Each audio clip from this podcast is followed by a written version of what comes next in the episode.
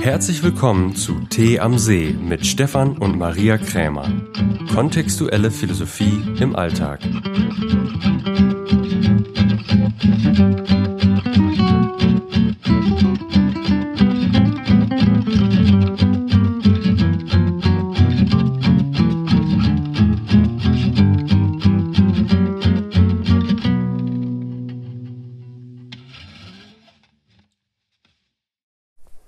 Herzlich willkommen zur nächsten Podcast-Folge Tee am See. Dieses Mal Tee im Regen am See. Und ähm, wir sind gestern wiedergekommen aus dem sonnigen Süden und es hat die ganze Zeit geregnet und heute Morgen war ich kurz davor, mich darüber zu ärgern, dass es auch heute den ganzen Tag regnet. Und äh, dann fiel mir ein, ich sitze hier im Trockenen und es regnet nur. Und es gibt eine Menge Menschen, denen im wahrsten Sinne des Wortes das Wasser bis zum Hals steht, die Weihnachten und Silvester damit verbringen mussten, ihr Haus zu sichern. Und vielleicht ist das auch etwas, was zu dem jetzigen Thema passt, dass man nicht nur sieht, was einem fehlt oder was man gerne anders hätte, sondern einfach dankbar ist für das, was man hat. Und das heutige Thema ist Liebe.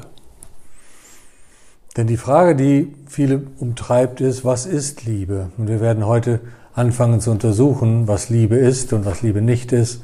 Es gibt viele Irrtümer in diesem Bereich und viele Wahrheiten. Und wir werden die nach und nach untersuchen, was uns so aufgefallen ist.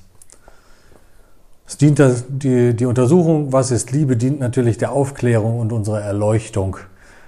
Also was kann man gebrauchen, was ist, funktioniert gut, um aus diesen eingefahrenen Liebeskorsett und eingefahrenen Liebeskonzepten mal rauszukommen und Abstand zu nehmen.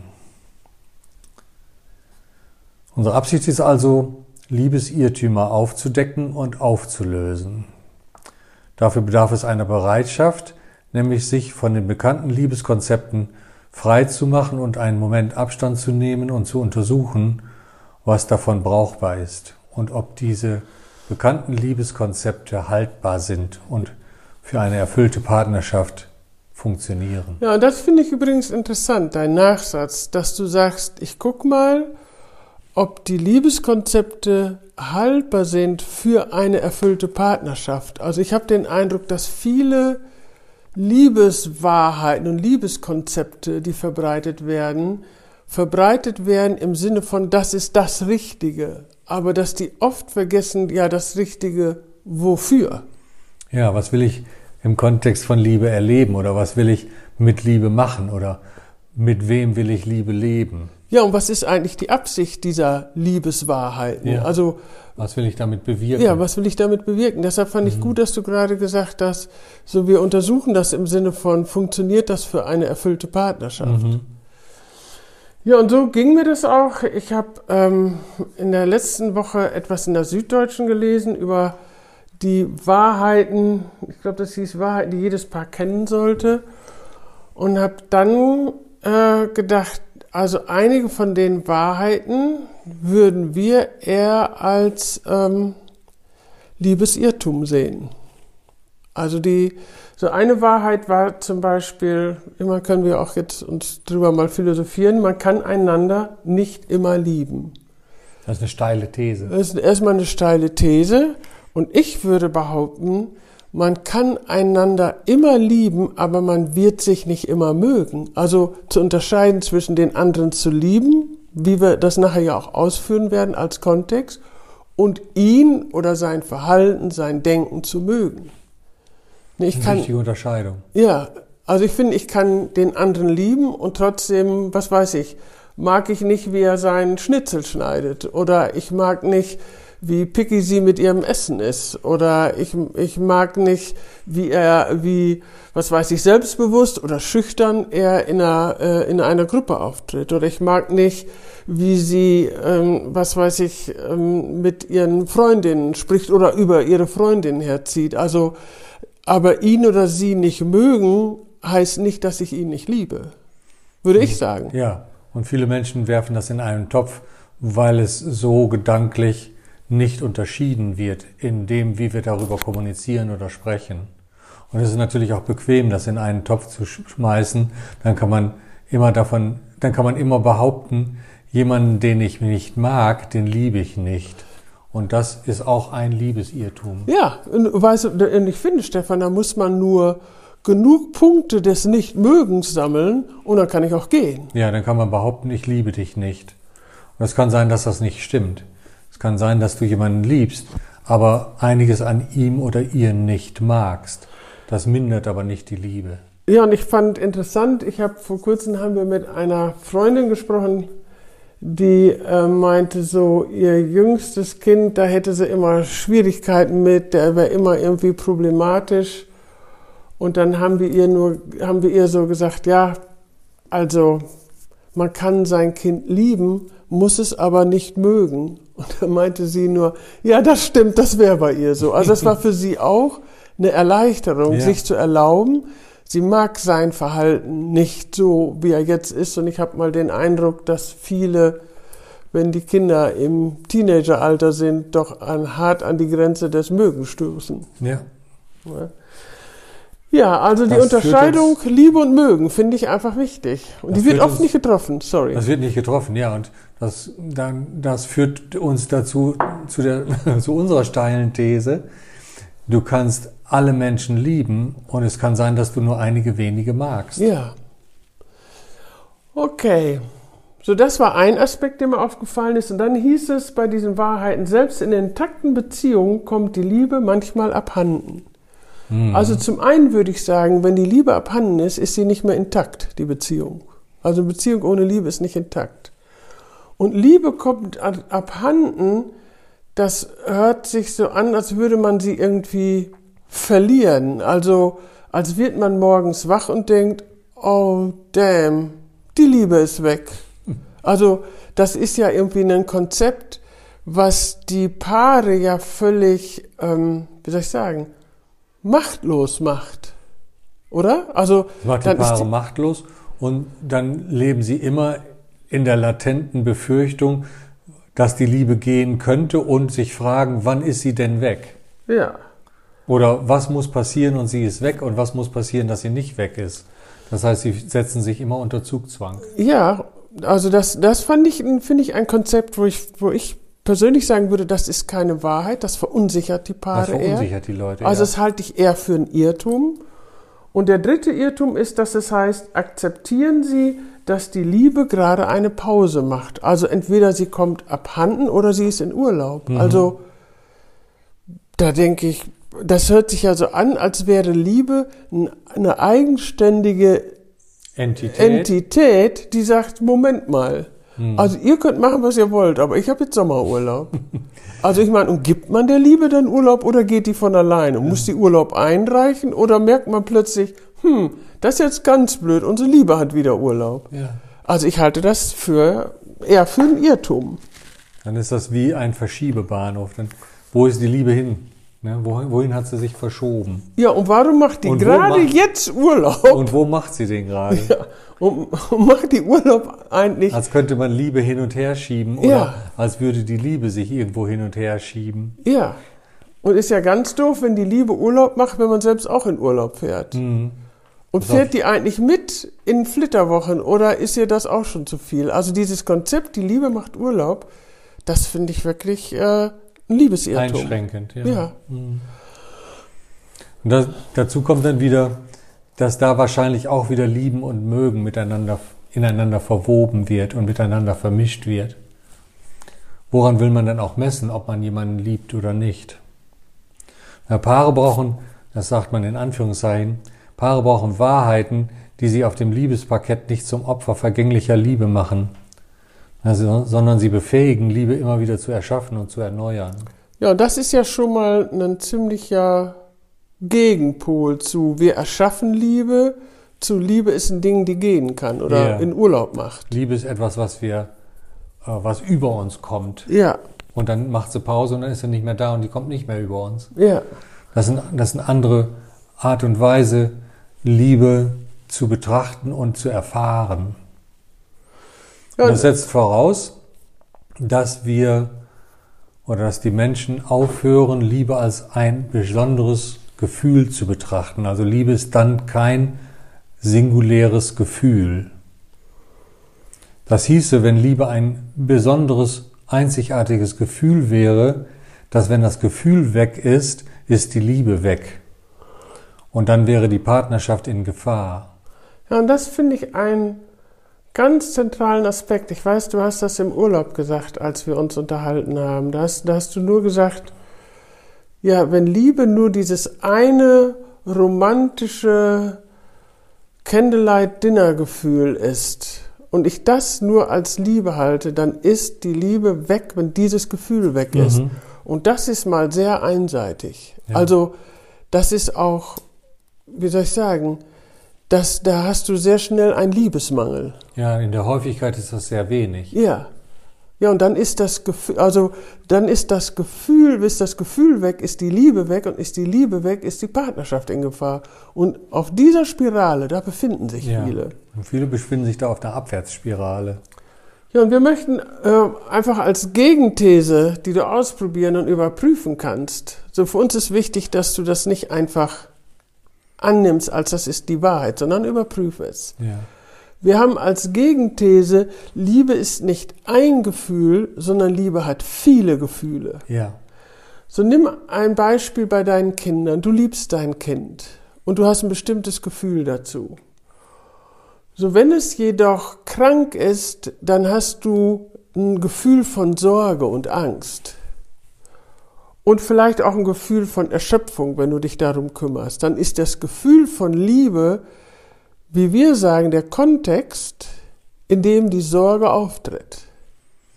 Wenn jetzt dein Kind, äh, nimm einen Zweijährigen, der äh, im Supermarkt sich auf den Boden schmeißt, weil er unbedingt ein Eis will und mit dir lautstark diskutierst und du bist eh schon relativ fertig und musst jetzt auch noch sehen, dass du dem klar machst, es gibt jetzt nicht das zweite Eis. Wenn dich in dem Moment jemand antippen würde und würde fragen, liebst du dein Kind? Dann würdest du in dem Moment wahrscheinlich sagen, ja, ich liebe es, aber ich fühle das gerade nicht. Im ne? Moment mag ich mein Kind nicht. ich mag's noch nicht mal. Wenn es sich auf dem Boden wälzt. Ja, das heißt, dass, dass du dieses Gefühl von Ärger hast, das hast du, weil du dein Kind liebst. So, wenn dein Partner sich im Supermarkt auf den Boden wirft, dann kann natürlich sein, das ist ein anderes Szenario. dass die Partnerschaft zu Ende ist. ne? Aber, äh, und ja, das stimmt, mit einem Partner ist man nicht so großzügig. Also wenn der Partner ein Verhalten zeigt, was dir nicht gefällt, dann kommt das schnell in die, wie soll ich sagen, in die, ähm, vielleicht kann man sagen, in die Schublade der Vorwürfe und Ablehnungen, die man sammelt, um dann irgendwann sagen zu können, der ist es nicht. Das mhm. machst du bei deinem Kind nicht. Dann geht es in die Abwechslungsrichtung. Ja. So, um also nochmal würde ich sagen. Liebe hat viele Gefühle. Es ja. hat auch Sorgen, Ärger, Trauer, Schmerz. Also Liebe hat alle Gefühle. Mhm. Und das Schöne ist, du weißt dann bei jedem Gefühl, du liebst. Ja. Ne? Was Menschen wollen, ist jedoch dass Liebe ein einzigartiges, besonderes, singuläres Gefühl ist, damit sie etwas haben, woran sie sich halten können. Und wenn wir, das, wenn wir Liebe so betrachten, dass sie kommt und geht oder Pause macht, wie wir das eben gesagt haben, dann wird Liebe so betrachtet zu einem Ding, was man hin und her schieben kann. Und Menschen wollen, dass Liebe besonders und einzigartig ist, damit sie wertvoll bleibt, damit sie wertvoll ist und bleibt, weil dann ist sie selten. Und etwas, was wertvoll ist, ist selten, beziehungsweise was selten ist, ist wertvoll. Ja, dann, das hieße, Stefan, man müsste das umkehren. Also wenn man das jetzt mit Dingen vergleicht, Gold ist selten und wertvoll. Mhm.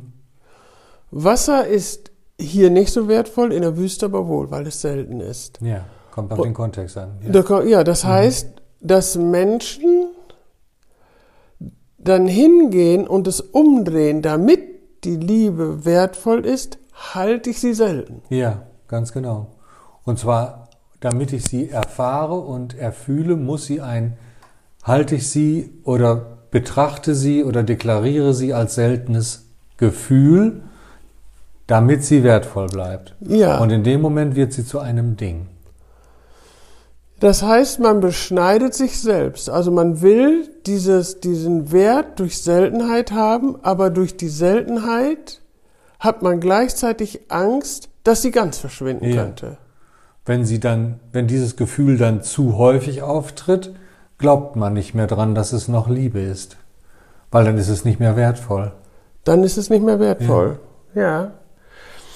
Das heißt, wir leben die meiste Zeit in einem, wenn wir Liebe so als Gefühlsding betrachten, leben wir die meiste Zeit in Nichtliebe, weil wir dieses Gefühlsding nicht 100% der Zeit erfahren, sondern nur ganz besonders und selten, damit es wertvoll bleibt.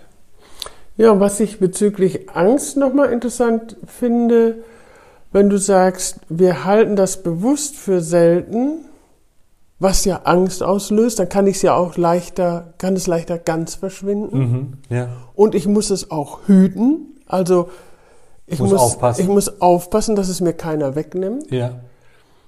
Das passt zu dem, was wir vor kurzem gesagt haben, dass die meisten Menschen eher in Angst leben, weil sie der Angst mehr vertrauen. Also Und das ist ein leben, vertrauteres Gefühl, das ist ein vertrauteres Mhm. Gefühl. weil das kommt häufiger vor. Ja, also Angst als Überlebensgefühl. Ja. Was ja auch interessant ist, dass wir, dass, dass die, es gibt ja wahnsinnig viel Katastrophenfilme, die einen hohen, also die, die gern gesehen werden, also wo Mhm. ja auch mit der Angst gespielt wird. Das heißt, die Angst ist ein intensives Gefühl, die wir interessanterweise mit Liebe verknüpfen. Ja. Okay. Also, wir haben jetzt als, er- als das erste Punkt ist, dass Liebe alle Gefühle beinhaltet. Mhm. Und der zweite ist, dass Liebe ist ein Kontext. Ja, wenn Liebe alle Gefühle beinhaltet und man alle Gefühle erfährt, dann ist Liebe kein seltenes Ding mehr, sondern ein Kontext, ein Rahmen, ein Zu Zusammenhang, in dem man alles erfährt, alle Gefühle, alle Gedanken und auch singuläre Gefühle. Also dieses besondere eine romantische Gefühl, was wir Liebe nennen. Wenn Liebe kein seltenes Ding mehr ist, ist es ein Kontext, der deklariert wird. Liebe als Kontext deklariert ist universell und allumfassend. Es ist nicht mehr irgendetwas Spezielles. Ja. Es ist dann frei von Form und Inhalt oder ein Ausdruck von. Dann ist alles ein Ausdruck von Liebe in diesem Kontext, genannt Liebe. Ja, und das finde ich äh, auch einen wesentlichen Aspekt zu, äh, dass Paare sagen, ähm, also wenn man sich liebt, streitet man nicht. So dass Mhm. wir halt eben sagen, in dem Kontext von Liebe kannst du streiten. Die Frage ist dann allerdings, streitet ihr, weil ihr eine gemeinsame neue Lösung sucht oder streitet ihr, weil ihr Recht haben wollt? Mhm. Das ist eine andere Absicht. Das ist eine andere Absicht. Ja. Und Streiten um des Rechthabens Willens sind immer Streits, die länger als zehn Minuten dauern. Also wenn die länger als zehn Minuten dauern, Dann, dann, geht um es, anderes. dann geht es ums Recht haben. Ja. Dann geht es nicht darum, dass ihr gemeinsam eine neue Lösung findet. Das heißt, die Erleichterung und die Er- Erlösung ist, wenn du Liebe, wenn, wenn du im Kontext von Liebe lebst, wenn man im Kontext von Liebe lebt, ist sogar Streiten ein Ausdruck von Liebe. Du kannst, der Streit ist dann anders und hat eine andere Absicht. Man will dann etwas auflösen, um wieder vollständig im Kontext von Liebe zu sein und nicht um etwas zu beweisen. Ja, ganz genau. Dann ist die Absicht, man will wieder in Liebe sein. Ja. Man will eine Auflösung er- erschaffen, Ja. den Konflikt aus der Welt schaffen Also und nicht etwas beweisen, was auch immer man beweisen will mit dem Konflikt oder dem Streit. ja, und was ich auch einen äh, interessanten Aspekt finde, ich meine, das machen wir jetzt, ähm, ich weiß nicht, ob beim nächsten Mal in dem Beziehungslust-Training, dass im Kontext von Liebe kannst du auch Bedingungen stellen. Ja. Und dann ist das Stellen von Bedingungen ein Ausdruck von Liebe. Ja. Nicht nur das Erfüllen von Bedingungen. Und, und einige gehen hin, ich meine, die meisten kennen das vielleicht von ihren Eltern, aber auch vom Partner. wenn du mich liebst, dann. Mhm. Das meinen wir nicht mit Bedingungen stellen. Nein, das ist Erpressung. Das ist Erpressung. Ja. Also dann, bei jeder, der dir sagt, wenn du mich liebst, dann, da kannst du auch sagen, wenn du mich liebst, würdest du überhaupt keine Bedingung knüpfen an Liebe. Genau. So frei nach dem dem Motto, wenn du mich liebst, dann, was weiß ich, äh, kommt ihr zu Weihnachten. Oder wenn du mich liebst, dann, ähm, dann, äh, dann hab ich, kann ich auch eine Woche Urlaub äh, alleine machen. Mhm. Also vor allen Dingen dieses, wenn du mich liebst, dann kommst du zu Weihnachten. Nein, wenn du mich liebst, dann hast du die Freiheit zu kommen oder nicht. Also dass man wirklich sich erlaubt, Bedingungen zu stellen und jetzt kommt der Nachsatz, auch Bedingungen zu erfüllen, weil man den anderen liebt. Ja. Oder? Bedingungen erfüllen ist auch ein Ausdruck von Liebe. Ist auch ein Ausdruck von Liebe. Und Ja. Bedingungen stellen auch. Ja, Bedingungen stellen auch. Viele behaupten, Liebe sei bedingungslos. Das ist ja auch ein Liebesirrtum. Liebe mag bedingungslos sein. Was allerdings nicht bedingungslos ist, ist das Zusammenleben in einer Partnerschaft. Die ist an Bedingungen ich. geknüpft. Ja, Liebe, ja. Partnerschaft Das muss an man unterscheiden zwischen Liebe und Partnerschaft. Ja. Und wenn man im Kontext von Liebe eine Partnerschaft lebt, dann hat man Bedingungen an das Zusammenleben. Und die lassen sich auch nicht schönreden oder wegdiskutieren. Ja, ich meine, eine, ganz normale oder was heißt gängige Bedingung, ich meine bislang, Mhm.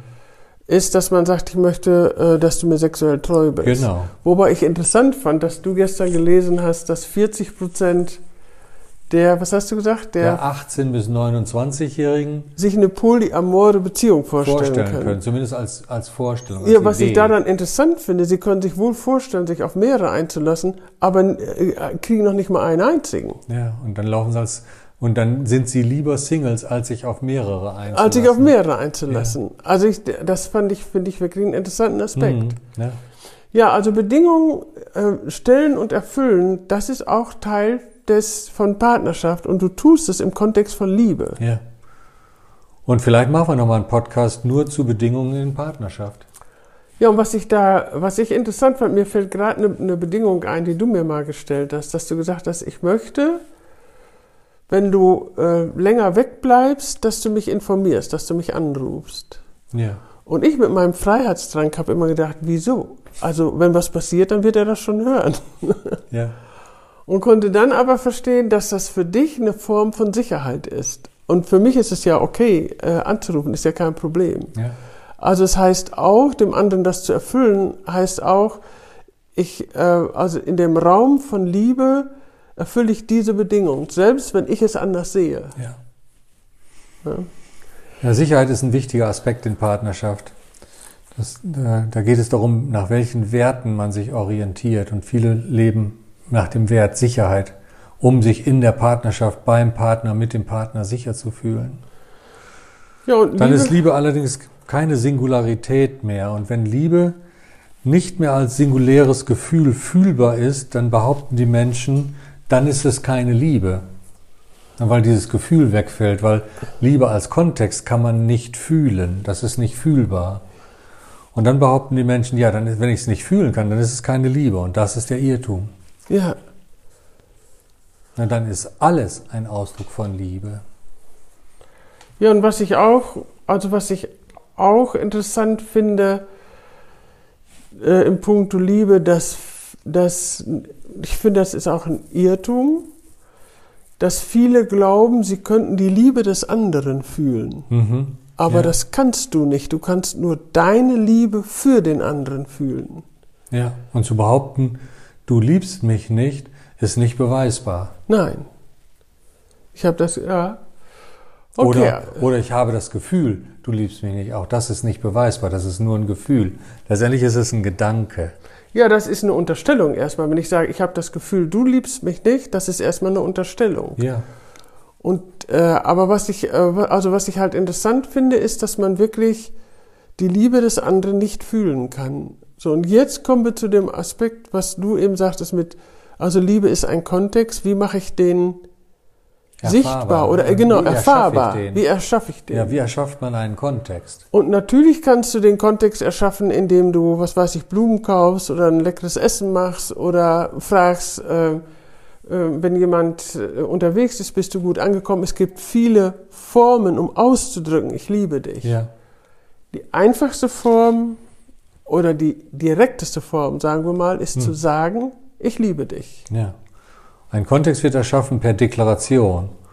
Und der Kontext von Liebe wird erschaffen durch die Deklaration, ich liebe dich. Ganz einfach.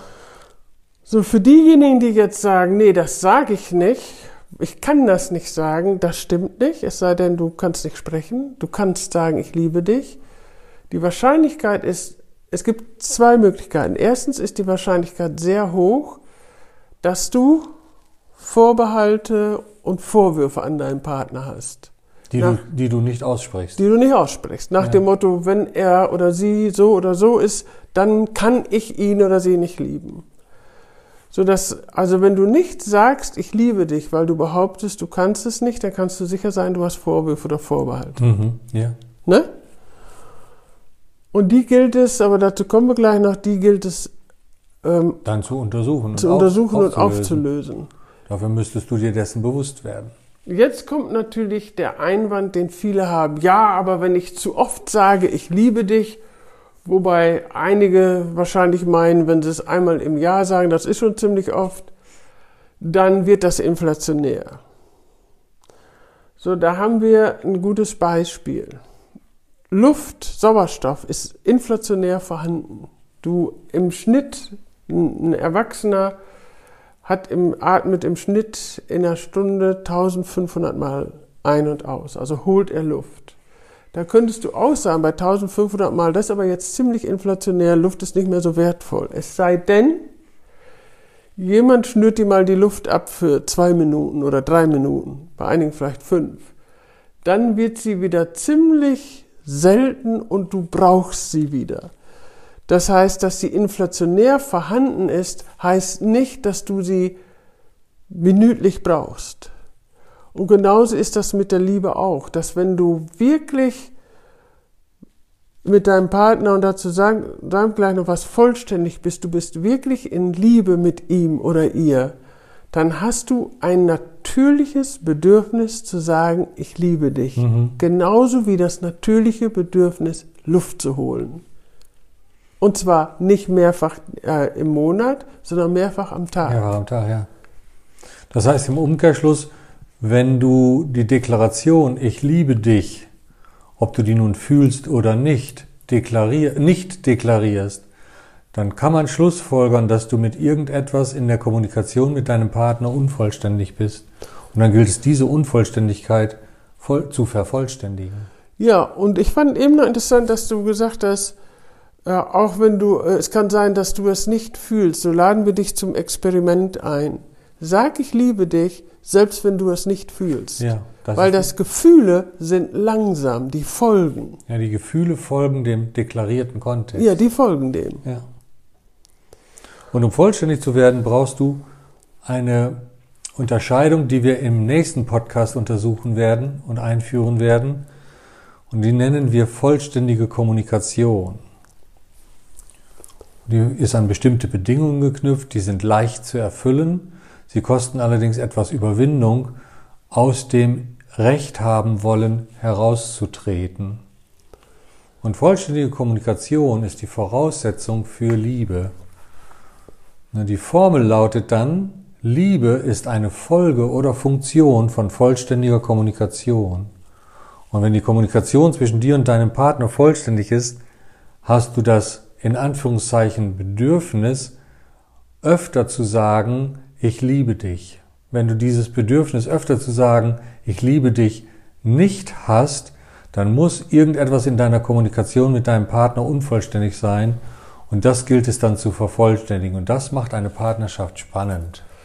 Ja, und das da ist nochmal zu dem Artikel, fand ich nämlich interessant, dass Sie sagen, dass dann angeraten wird, man sollte offen und ehrlich kommunizieren. Und ehrliche Kommunikation kann auch heißen zu sagen, äh, was weiß ich, mich stört das und das und ich finde dich doof. Das ist scheint ehrlich, aber das führt nicht zur Nein, Vollständigkeit. es führt nicht zur Vollständigkeit. Das ist noch nicht vollständig kommuniziert. Nein, das ist keine vollständige Kommunikation, ist etwas ganz anderes. ja. Und das untersuchen wir im nächsten Podcast. ja Dann vielen Dank fürs Zuhören. Hinhören. Wie gesagt, wenn du äh, Fragen hast dazu, kannst du uns gerne schreiben unter info at krämer.global. Und ähm, wir freuen uns natürlich immer über fünf Sterne und auch eine, einen Kommentar. Wir danken all denen, die das schon gemacht haben und wünschen dir eine Zeit voller Liebe. Danke. Vielen Dank.